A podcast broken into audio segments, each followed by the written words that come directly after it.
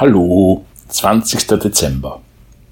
Was sich ein glücklicher Maulwurf zu Weihnachten wünscht und warum.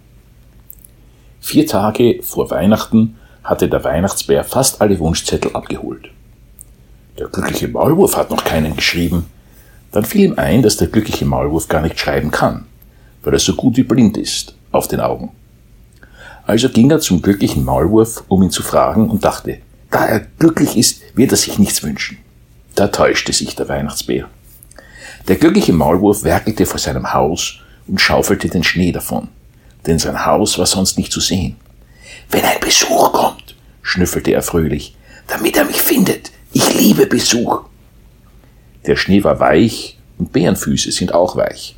Doch der Maulwurf hörte den Weihnachtsbären schon von weitem.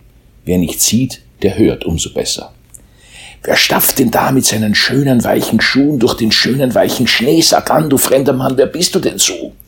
Du wirst doch nicht gar der Weihnachtsbär sein, der mich fragen will, was ich mir zu Weihnachten wünsche. Komm her, du alter Pelzbär, dass ich dich in meine Arme schließe. Los, beug dich schon herunter. Er, so klein wie ein Maulwurf, wollte ihn so groß wie einen Bär in die Arme nehmen. Na, mein lieber Maulwurf, wie soll denn das so wohl gehen? Der Weihnachtsbär lachte und reichte ihm den Zeigefinger zum Gruße und der Maulwurf schloss diesen in die Arme. Das ging. Noch vier Tage bis Weihnachten, mein glücklicher Maulwurf, da darfst du dir etwas wünschen. Nur soll es vernünftig sein, wenn es geht.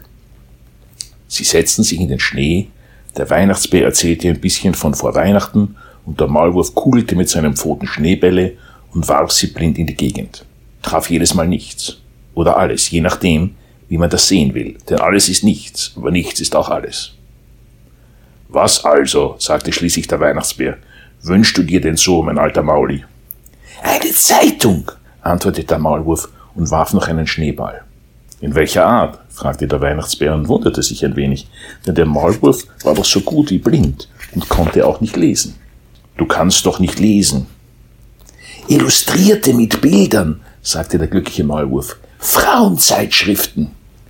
Der Weihnachtsbär schaute ihn merkwürdig an. Man sagt, du könntest nicht sehen, wofür dann Bilder? Zum Blättern, sagte der glückliche Maulwurf.